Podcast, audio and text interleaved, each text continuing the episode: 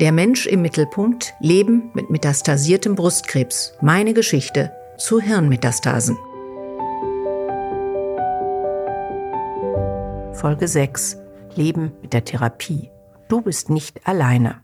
Wir hören die Geschichte von Cordula M., einer 53-jährigen Patientin, die vor sechs Jahren an Brustkrebs erkrankte. Drei Jahre nach der Erstdiagnose wurde sie wegen Leber- und Lungenmetastasen mittels einer Chemotherapie-Antikörperkombination behandelt. Cordula ist verheiratet und hat drei Kinder im Alter von 25, 20 und 14 Jahren. Da Cordula vermehrt unter Kopfschmerzen und Schwindel litt, Doppelbilder sah und unsicher ging, hat sie diese Probleme ihrem Arzt berichtet, der weitere Untersuchungen anordnete. Bei diesen Untersuchungen, die in Folge 2 genauer beschrieben werden, wurden drei Metastasen im Gehirn sowie eine weitere Metastase in der Leber gefunden. Cordula M. hat sich zu einem radiochirurgischen Eingriff entschlossen. Das heißt, die Metastasen wurden mittels einer punktgenauen Strahlentherapie behandelt. Im Anschluss erfolgt dann eine medikamentöse Therapie. Cordula ist jetzt wieder zu Hause. Die Nebenwirkungen halten sich in Grenzen. Sie verträgt die neue Therapie gut. Gelegentlich leidet sie unter Übelkeit und trinkt deswegen nach dem Aufstehen Ingwertee und sie hat das Gefühl, dass es ihr hilft. Zunächst konnte sie nicht gut schlafen und sie macht sich nun auch manchmal abends ein Lavendelfußbad. Im Großen und Ganzen aber geht es ihr gut. Trotzdem fühlt sie sich oft müde und am meisten beschäftigt sie natürlich die Angst, wie alles weitergeht. Ob die Therapie hilft ob sie, wie sie sich das wünscht, noch lange für ihre Familie da sein kann.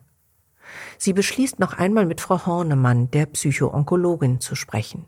Frau Hornemann hört zu und rät Cordula entweder in einer Selbsthilfegruppe oder in einer der zahlreichen Gruppen in den sozialen Medien Gleichgesinnte zum Austausch zu suchen. Cordula zögert. Schließlich findet sie eine Facebook-Gruppe, in der sie sich gut aufgehoben fühlt. Und hier trifft sie auf Andrea, die ebenfalls an metastasiertem Brustkrebs mit Hirnmetastasen erkrankt ist. Die beiden verstehen sich auf Anhieb gut. Andrea bietet ihr an, dass Cordula sie regelmäßig kontaktieren kann. Sie machen einen festen Tag aus, an dem sich die beiden Frauen austauschen. Hey Andrea, wie geht's dir? Ach, wie schön, dass du Zeit für mich hast. Hey Cordula, mir geht's gut soweit. Ist auch klar, dass ich für dich da bin. Ich kann mich noch gut erinnern, wie das war, als ich die Diagnose bekam. Hirnmetastasen. Das war ein unglaublicher Schock. Und ich bin echt froh, dass Christian da immer an meiner Seite war. Wie fühlst du dich denn mit der neuen Situation? Wie geht's dir gerade? Ach, körperlich ist es eigentlich ganz okay. Ich bin, bin einfach oft so müde und manchmal ist mir auch schlecht. Aber mein Blut ist in Ordnung, also das ist ja wichtig. Aber ich mache mir ehrlich gesagt große Sorgen, wie es weitergeht, denn ja, der Lukas ist ja auch erst 14, der verkraftet das kaum. Und, irgendwie fehlen mir auch meine Kollegen. Ich würde einfach gern wieder arbeiten, obwohl ich oft so müde bin. Hm, kann ich gut verstehen. Das ging mir ganz ähnlich. Aber ich weiß auch, dass man sich da echt gerne überschätzt. Du musst ja deine Kräfte jetzt schonen. Die brauchst du wirklich für dich selbst. Es ist gerade jetzt so irre wichtig, dass du auf dich achtest und dir Zeit für dich nimmst. So schwer das manchmal ist, Hilfe anzunehmen, selbst wenn es von Familie ist oder von Freunden, das ist echt total wichtig. Ach, danke. Ja, das ist gut zu wissen. Weil ich habe irgendwie oft das Gefühl, dass ich ja manchmal einfach Hilfe wirklich gebrauchen könnte. Also so, ja, so ganz einfache praktische Dinge wie ja eben einkaufen, kochen, äh, ja, die einfachsten Sachen, die werden mir oft zu viel.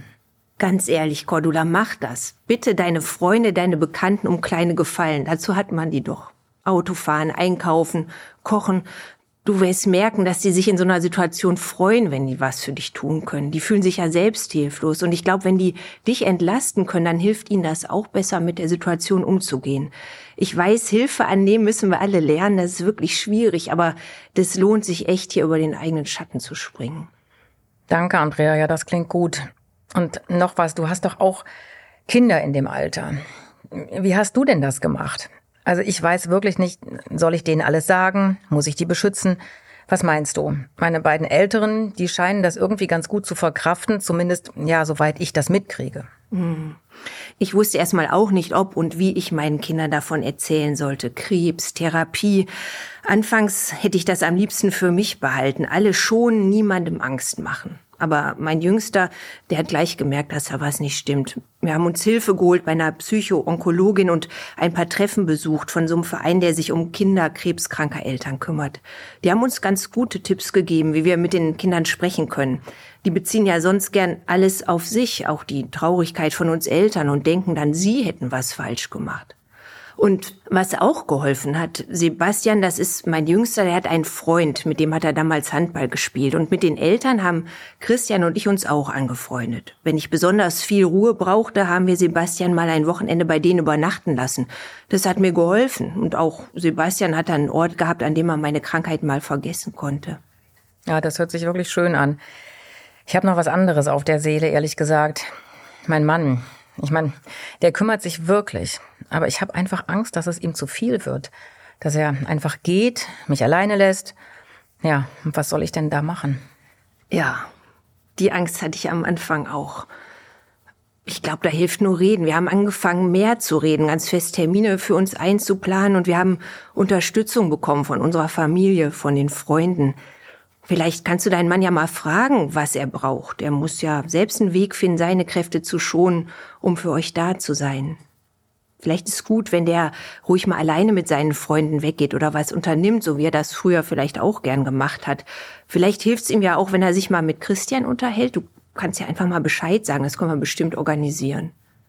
In der Situation, in der du gerade bist, steht jeder vor ganz eigenen Herausforderungen und irgendwie sind sie doch auch alle gleich. Ich hoffe echt, dass meine Erfahrungen dir helfen. Vielleicht passt ja was davon zu deiner Situation. Wir können ja beim nächsten Mal weiter überlegen, wo ihr euch noch Unterstützung holen könnt. Ach, danke, Andrea. Das hilft mir wirklich sehr. Ja, ich melde mich gern nächste Woche nochmal. Ja, du kannst dich jederzeit melden, auch zwischendurch. Ich helfe dir gern. Tschüss, Cordula. Sei lieb zu dir. Tschüss. Wir haben Frau Schumacher-Wulff befragt, welche Erfahrungen sie mit Facebook-Gruppen hat und welchen Nutzen die PatientInnen aus den Austauschmöglichkeiten ziehen können. Frau Schumacher-Wulff ist Journalistin und selber Patientin mit metastasiertem Brustkrebs. Sie hat Mama Mia gegründet, die Krebsmagazine für PatientInnen mit Brustkrebs und Eierstockkrebs herausgeben. Zudem hat Frau Schumacher-Wulff den Mama Mia Kongress für Patientinnen ins Leben gerufen, auf dem sich Betroffene und Angehörige informieren und untereinander sowie mit ExpertInnen austauschen können. Liebe Frau Schumacher-Wulff, was können Sie uns zu Ihren Erfahrungen mit Facebook-Gruppen sagen und welchen Nutzen haben sie für die PatientInnen? Ja, ein sehr schwieriges Gebiet. Aus meiner Erfahrung können soziale Medien Fluch und Segen zugleich sein. Hm, Segen deshalb, weil ich natürlich ganz schnell Menschen finde, die genau in meiner Situation sind. Ich erinnere mich, äh, meine erste Krebserkrankung war ganz früh. Meine Kinder waren ein und vier Jahre alt.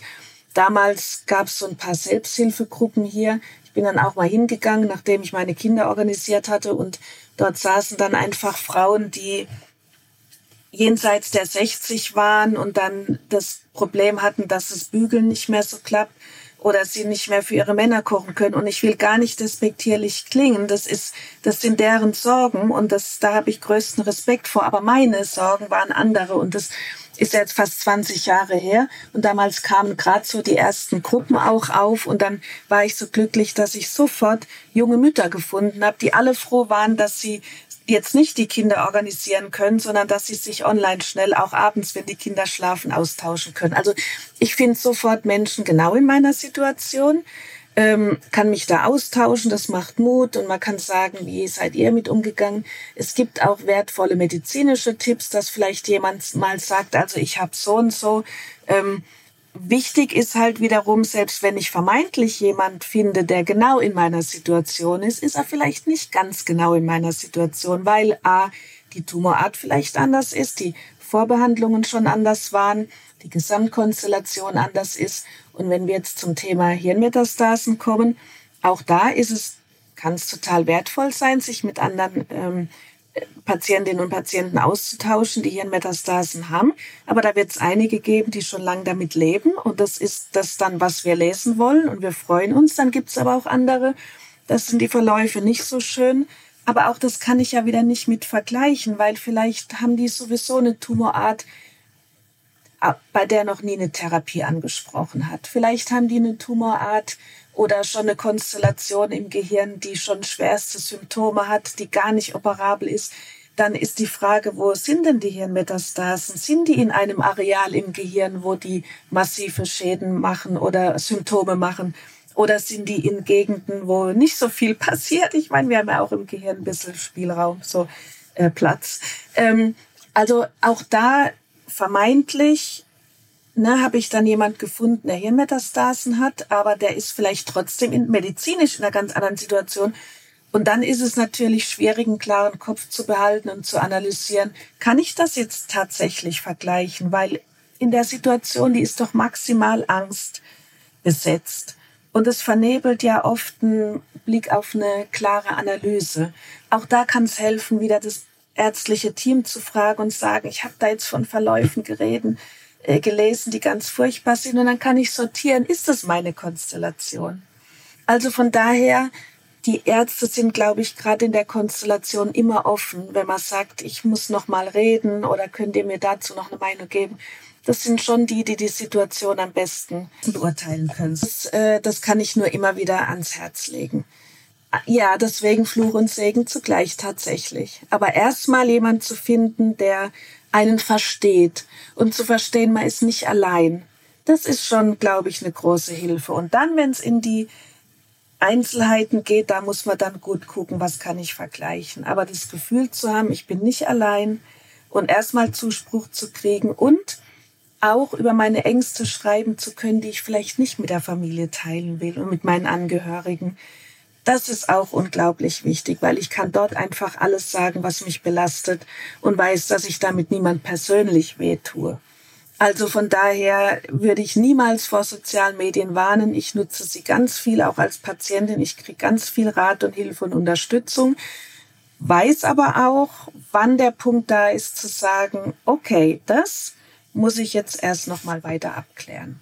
Und das ist einfach, wenn man den Weg gefunden hat und das äh, kostet vielleicht auch ein bisschen Erfahrung und Zeit, aber ich glaube, dann können soziale Medien wirklich sehr, sehr wertvoll sein.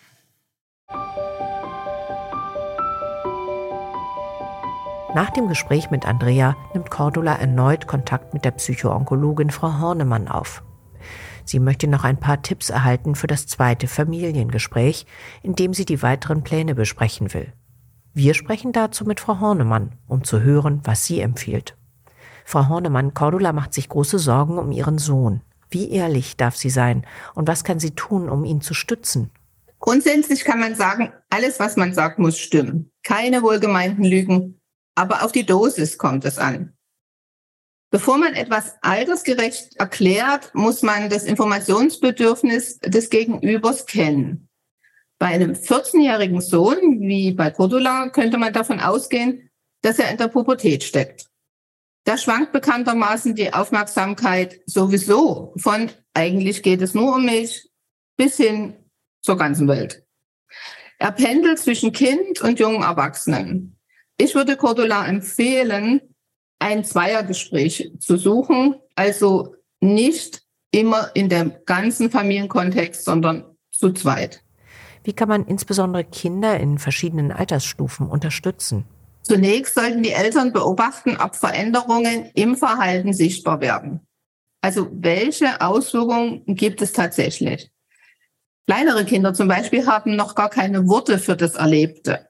Sie reagieren eher körperlich. Daher frage ich die Eltern nach dem Essen, nach dem Schlafen, nach dem Spielen und so weiter. Und diese Altersgruppe braucht eine ganz konkrete, anschauliche Kommunikation und das Signal, dass weder die Krankheit noch das Befinden des betroffenen Elternteils mit dem, ihrem eigenen Verhalten zu tun hat. Jüngere Kinder beziehen nämlich sehr viel auf sich. Die Mama weint, weil sie nicht artig waren, könnten sie denken. Und so etwas muss entkräftet werden. Ältere Kinder hingegen können schon vorausschauend denken. Zeit ist ihnen ein Begriff und sie verstehen gegebenenfalls auch bis zu einem gewissen Grad schon medizinische Themen. Trotzdem darf man sie nicht zutexten und überfordern, sondern man sollte vorsichtig fragen, was ihnen durch den Kopf geht und ob sie etwas wissen wollen. Wichtig ist es zudem, normale Abläufe zu erhalten. Also zum Beispiel das Treffen mit den Freunden ermöglichen, Hobbys ermöglichen, Liebeskummer zulassen und eben auch Schule und Kindertagesstätte besuchen lassen. Gibt es hier Materialien, die Sie empfehlen könnten? Ja, gibt es.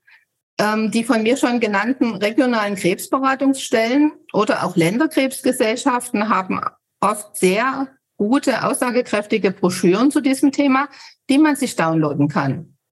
Und ich empfehle sehr gerne die Internetseite vom Krebsinformationsdienst des Deutschen Krebsforschungszentrums. Die haben Texte äh, veröffentlicht zum Thema, wie erklärt man Kindern die Krankheit oder auch Hilfe für Angehörige und Freunde. Welche Rolle spielen Schule oder Kindergarten dabei? Der Schulbesuch kann ähnlich wie die berufliche Tätigkeit des eigentlichen Patienten Normalität und Struktur geben. Meine Patientinnen nennen das manchmal krankheitsfreie Zone und das gilt für deren Partner und für deren Kinder ebenso. Teilweise reagieren eher männliche Jugendliche mit einem Leistungsabfall, wenn sie Angst und Unsicherheit durch die Erkrankung des Elternteils erleben. Mädchen hingegen geben sich eher Mühe, die Leistung zu halten. Ratsam wäre immer bei einer Veränderung auch Vertrauens- oder Klassenlehrerpersonal zu informieren. Empfehlen Sie auch Freunde oder andere Angehörige in diese Gespräche einzubeziehen? Ja, unbedingt, wenn es sich dabei um bewährte Bezugspersonen für die Kinder handelt. Ja, auch Kinder brauchen eben die von mir genannten krankheitsfreien Zonen. Also sind Übernachtungen bei einem befreundeten Schulkind oder regelmäßige äh, Oma- und Opa-Tage sicherheitsgebende Abwechslungen, wo sich manchmal auch Gespräche von sich von selbst ergeben. Manchmal vertrauen sich Kinder auch zusätzlich im Freundeskreis an, weil sie ihre eigenen betroffenen Eltern schützen wollen. Macht es Sinn, sich hier auch Rat bei anderen Betroffenen zu holen? Das ist individuell verschieden. Ähm, wie auch äh, Patienten und Patientinnen selbst oft davon profitieren, sich mit ähnlich Erkrankten auszutauschen, nehme ich wahr, dass auch Angehörige gute Anregungen von Gleichbetroffenen erhalten können. Daher rege ich solche Kontakte auch in meiner Beratung an, aber es ist nicht verpflichtend. Wie kann man reagieren, wenn die Mutter mehr Zeit für sich, für ihre Therapie braucht und daher gegebenenfalls weniger zu Hause ist? Was ist, wenn sich das Kind in einer solchen Situation verschließt und nicht bei einer anderen Bezugsperson, also zum Beispiel dem Vater, der Oma, bei Freundinnen der Familie bleiben will, sondern nach der Mutter verlangt? Was könnte ein Kind in dieser Situation beruhigen? Was braucht es jetzt und was braucht Cordula? Kinder und Jugendliche haben sehr feine Antennen für bedrohliche Situationen. Sie fühlen Angst und ihr Bindungsgefühl ist erschüttert. Da ist es normal, wenn auch ein 14-Jähriger den Wunsch nach Bindung vehement äußert. Hinzu kommt, dass er sicher eben auch pubertäre Phasen hat und dafür braucht er auch Raum. Typisch dafür ist ein wechselndes Bedürfnis nach Nähe und Abstand. Cordula sollte meiner Meinung nach einfühlsam eine Mischung aus zweisamer Zuwendung und die auch gegebenenfalls vorausschauende Orientierung auf andere Bezugspersonen anbieten. Sie sollte ihm auch offen gegenüber Wertschätzung zeigen, beispielsweise wenn er mal für die Familie eine Mahlzeit kocht oder etwas anderes Hilfreiches tut. Cordula macht sich auch Sorgen um ihren Mann, natürlich auch, wie weit er sie noch unterstützen kann und will. Was können Sie ihr da raten? Paare neigen sehr oft zu einem sich gegenseitig äh, beschützenden Verhalten. Sie vermeiden dabei, sich ihre persönlichen Belastungen gegenseitig zu offenbaren. Das trennt aber mehr, als es verbindet. Sich beidseitig Gefühle und Gedanken mitzuteilen, heißt die Strategie, die eher hilfreich erscheint, aber manchmal schwer ist. Sich mitteilen, sich Freiraum lassen, Zeit für Selbstfürsorge, aber auch zweisame Genussmomente ohne das Krankheitsthema sind dabei gute Empfehlungen. Vielen Dank, Frau Hornemann, für diese hilfreichen Einblicke. Das war unser Einblick in die Geschichte von Cordula M. Sie fühlt sich mittlerweile deutlich besser. Über die Facebook-Gruppe steht sie in regelmäßigem Kontakt zu anderen Brustkrebspatientinnen, denn hier kann sie offen über ihre Ängste und Sorgen sprechen und erhält Anregungen, wie sie damit umgehen kann. Außerdem trifft sie sich mit der Psychoonkologin Frau Hornemann, die sie immer wieder unterstützt. Gerade versucht Cordula in ihrem Job weiterzuarbeiten, denn sie hat diese Abwechslung vermisst. Zwei halbe Tage in der Woche schafft sie und sie versucht, bald weiter aufzustocken. Cordula nimmt ihre Medikamente und versäumt keinen Kontrolltermin bei ihrem Onkologen. Sie weiß, dass dies möglicherweise ihre Chancen auf ein längeres Überleben erhöhen kann.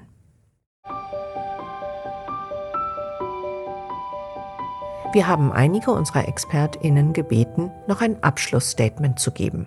Dabei interessiert uns besonders, was sie bewogen hat, bei diesem Podcast mitzumachen. Frau Schumacher-Wulff ist Journalistin, Patientenvertreterin und Gründerin der Mama Mia Krebsmagazine. Wir alle wissen, dass Hirnmetastasen häufiger vorkommen als früher. Das hat verschiedene Gründe. Ähm, ich merke aber trotzdem, dass viele Informationsportale, Medien und so weiter das Thema immer noch nicht ähm, thematisieren, weil es ein schwieriges Thema ist, weil es angstbesetzt ist und viele Berührungsängste da sind. Ich bin wahnsinnig glücklich, dass es jetzt ähm, Initiativen gibt, das Thema tatsächlich zu besprechen, weil der Informationsbedarf ist groß bei den betroffenen Patientinnen und Patienten. Und deswegen habe ich sofort zugesagt, bei diesem wertvollen Podcast mitzumachen, weil von verschiedenen Seiten die Situation beleuchtet wird und diese Informationen finden die Betroffenen sonst einfach nicht. Herr Dr. Hubble ist als niedergelassener Facharzt für innere Medizin, Hämatologie und Onkologie in Berlin tätig. Meine Motivation bei diesem Podcast mitzumachen ist, dass ich das einfach eine äh, sehr schöne und anschauliche Möglichkeit finde, Informationen ähm, für die Patienten zu transportieren, die unter Umständen in einer solchen Ausnahmesituation sind wie eine äh, Metastasierung ins Gehirn. Und ähm, jeder Patient ist ja auch ein wenig anders, äh, wo er Informationen herkriegt und wie er sie am besten aufnimmt. Und ich glaube, dass es für einen Teil der Patienten einfach eine sehr schöne Möglichkeit ist, diese Informationen über einen Podcast zu transportieren.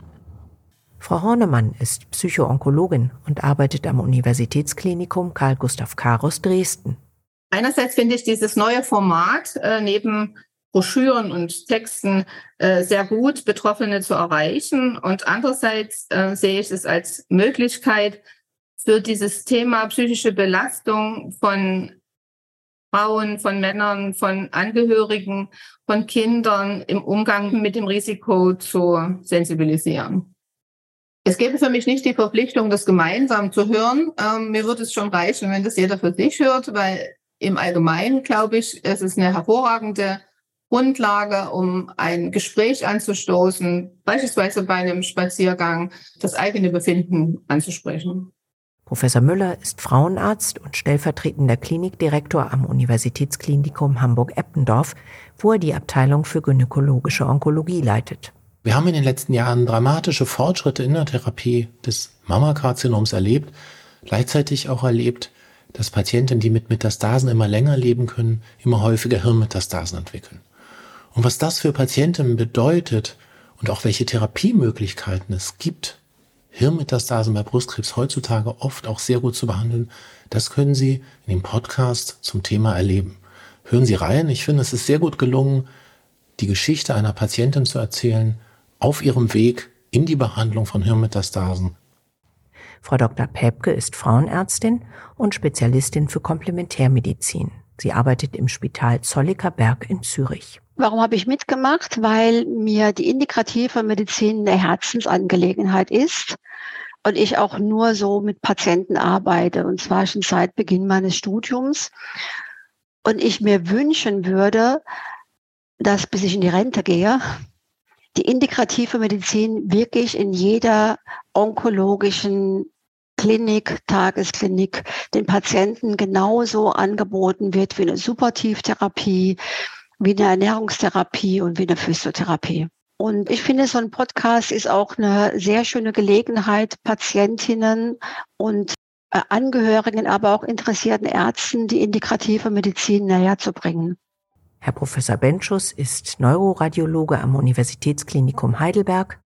Ja, ich freue mich an dem Podcast mitwirken zu können, weil ähm, ich denke, dass es für die Patienten gerade bei diesen großen technischen Untersuchungen in der MRT oder auch dann der Behandlung der Strahlentherapie ähm, sehr verängstigend sein kann und sie keinen Zugang zu haben, ähm, was es bedeutet, jetzt in diese Geräte ähm, zu gehen. Und ich möchte gerne dazu beitragen, äh, diese Angst zu nehmen, weil in der Regel ist es viel weniger schlimm, als sich die Patienten das vorstellen. Und ähm, es ist halt ein ganz wichtiger Bestandteil innerhalb der Diagnostik und Therapie der Erkrankung. Frau Keinhorst ist eine auf die Versorgung von KrebspatientInnen spezialisierte Krankenschwester, eine sogenannte Onkonurse. Sie arbeitet in der Praxis von Dr. Hubble.